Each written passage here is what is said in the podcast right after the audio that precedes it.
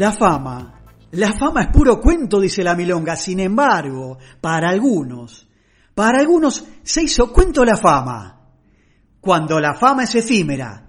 Los micros especiales de Moe, nada casual, acá, en Tropezón de Radio. Un partido impresionante. Toma la pelota Nini Flores de Corrientes, un verdadero duende, un mago del bandoneón. Hábil y musical, siempre inspirado. Lo va dejando para el ruso Beitelman. Gustavo Beitelman, auténtico gaucho judío de.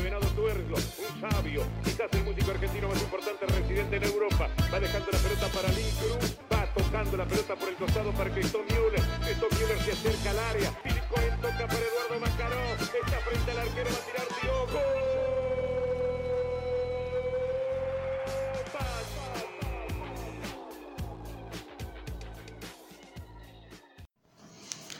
Bueno, acá estamos. Continuamos con esta nueva columna de Cuando la fama es efímera. Después de, esta, de escuchar esta musiquita tan relajante del primer bloque de jazz de fondo, eh, esta columna de hoy eh, es diferente a las anteriores, porque acá no va a haber misterio. Porque acá les voy a relatar una historia. Y en el relato va a surgir indefectiblemente nuestro recordado de hoy. Como adelanto les digo que es un galán de la década del 80, nació un 6 de diciembre del 57. En televisión participó de las siguientes novelas: Vivir con mamá, Amar al salvaje, Paloma y una sola, No es un juego vivir, Ese hombre prohibido. En el 86, Dos para una mentira, que protagonizó con Horacio Ranieri, Cristina del Valle y Graciela Zimmer. Y en el 91, Es tuya, Juan, estelarizando junto a Viviana Sacone La Tira. En el 82 grabó y participó de su única película, que fue Somos, junto con Jorge Martínez y Olga Zubarri. ¿Cómo habrá sido de exitoso eh, el efímero de hoy en esos años? Que hasta se animó a cantar junto a Jorge Falcón, el finadito Jorge Falcón, gira gira en grandes valores del tango. Pero el destino no lo pondría en otro- lugar. Y aquí va la historia, señores. Nadie sabe lo que pasó por la cabeza de Graciela Zimmer la prometedora actriz de telenovelas de los 80, en esos minutos previos a su muerte, cuando transitaba el tercer mes de embarazo. La historia, detrás de su suicidio, tuvo todos los condimentos de una película de terror. Una bella chica desesperada de amargura, un esposo bajo sospecha, un padre sediento de justicia y una venganza del más allá, porque con su muerte, la víctima iba a llevarse a la tumba la incipiente carrera actoral de su marido, hundiéndolos para siempre en el desprecio del público. Graciela Zimmer había saltado a la fama de chica cuando personificó en el 1974 a Etelvina Baldassarre, la pequeña y y malvada niña rica del programa infantil Jacinta Pichimahuida. Quien creció en aquellos años nunca olvidará sus desprecios y mezquindades, aunque más de un niño soñaba con sus rizos dorados y sus ojos claros. Graciela creció y poco a poco se fue perfilando como una futura heroína de telenovelas que parecía destinada al éxito en todo lo que emprendiera. Seguramente los que están del otro lado, mis compañeros también, eh, ya sabrán de quién estamos hablando, de nuestro efímero de hoy. Así que por eso les decía que es una columna distinta, porque no hay un remate final, sino nos vamos a ir enterando en el transcurso, si es que ya nos enteraron de quién se trata. La suerte de nuestra infausta iba a sufrir un vuelco silencioso en el 85, cuando solo tenía 22 años. En la filmación de la telenovela No es un juego vivir, la chica, con aire de princesa de cuentos de hadas, conoció justamente a Marco Estel, un actor principiante que la iba a enamorar con sus ínfulas de galán de barrio, y pronto iniciaron uno de los romances más comentados y elogiados de la farándula y se casaron. Lamentablemente, Marco Estel no resultó el príncipe que parecía. Los rumores de infidelidades descaradas de él no tardaron en llegar. Hubo versiones que lo vincularon a Nancy Herrera, la pareja de Alberto Olmedo, y a chicas que se le acercaban atraídas por su fama creciente. Solo en el entorno íntimo sabían que la relación estaba descarrilando y que Graciela había caído en una severa depresión. El público, en cambio, se enteraría el 2 de julio del 89 cuando se conoció la noticia de que la joven actriz, embarazada de tres meses, se había arrojado al primer piso de la casa de sus padres donde vivía con Estel. Graciela no dejó ninguna nota explicando nada. no dio señales ante sus padres de estar preparando su suicidio. Solo cerró la puerta del dormitorio para que nadie la frenara y saltó al vacío. Tenía 26 años. Desde su lugar de viudo desconsolado, Estel dijo que Graciela había estado muy deprimida porque no la llamaban para ningún papel, supuestamente en represalia, decía, decía él, por haber participado en la campaña presidencial de Carlos Menem. Sin embargo, el padre de la Zimmer tenía una versión bien distinta de los motivos que habrían empujado a su hija a tan tremenda decisión. Según Carlos Zimmer, Estel la maltrataba y golpeaba a menudo, y no dudaba en engañarla con cuanta loca se le cruzaba por el camino.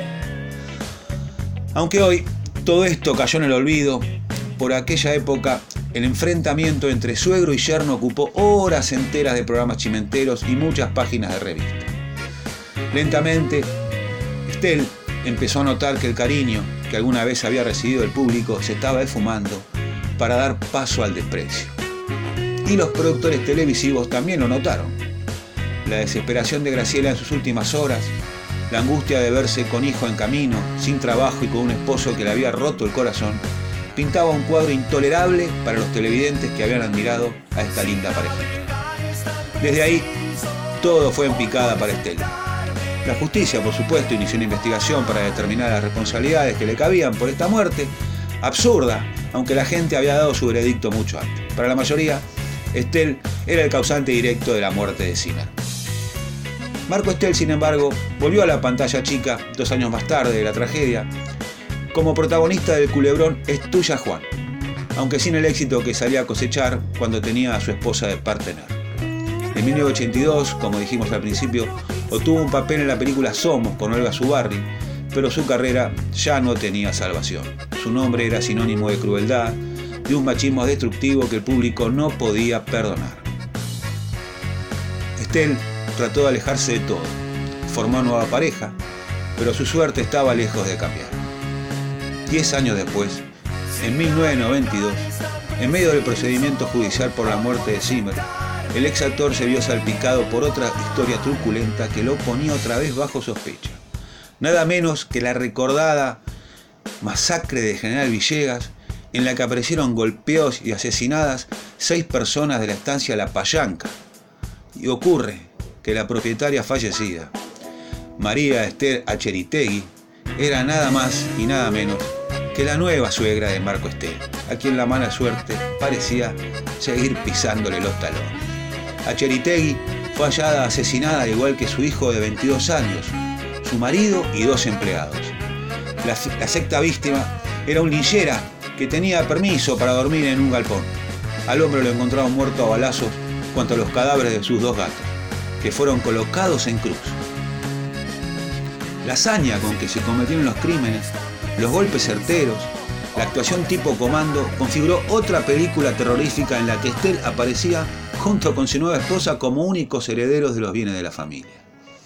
La mala fama que se había ganado con la muerte de Zimmer fue determinante para que los investigadores pusieran foco en su persona y para que otra vez el público volviera a ubicarlo en el lugar del villano más probable. Sin embargo, la policía pronto descartó cualquier vinculación de Estelle con esos asesinatos, ya que no tenía ni los medios ni la ocasión para haber cometido un crimen de ese calibre y porque además ni él ni su pareja Claudia, única sobreviviente de esa familia, se vieron beneficiados en absoluto por esas muertes. De hecho, los Cheritegui estaban atravesando serios problemas financieros, no tenían casi dinero y la estancia era una mole que tardó años en poder venderse. En 1993, Estelle enfrentó por última vez a la justicia. Un tribunal de Lomas de Zamora dio la razón al suegro y lo halló responsable de suministrar a Graciela Zimmer las drogas que acentuaron fatalmente su depresión, si bien la peor parte recayó en el médico que firmó las recetas. Fue la gota que rebalsó el vaso. Marco Estel no volvió a pisar un set y se perdió en el anonimato hasta el día de hoy. Su carrera quedó enterrada en la tumba del cementerio de Avellaneda donde descansan los restos de la malvada de. El inolvidable personaje tras del cual se escondió una chica recordada por su dulzura que, por un breve tiempo, vivió un cuento de hadas. Así pasó una nueva historia de cuando la fama es efímera. Hoy, por duplicado, dos personajes de nuestra farándula. Graciela Zimmer, tristemente desaparecida por una decisión que le costó la vida, y Marco Estel, su pareja. Uno por decisión propia y el otro por circunstancias. Seguiremos un próximo capítulo de La Fama Efímera el martes próximo. Ahora sí, en la continuidad de Tropezón de Radio, el amigo pide con su columna especial de letras, historias de palabras.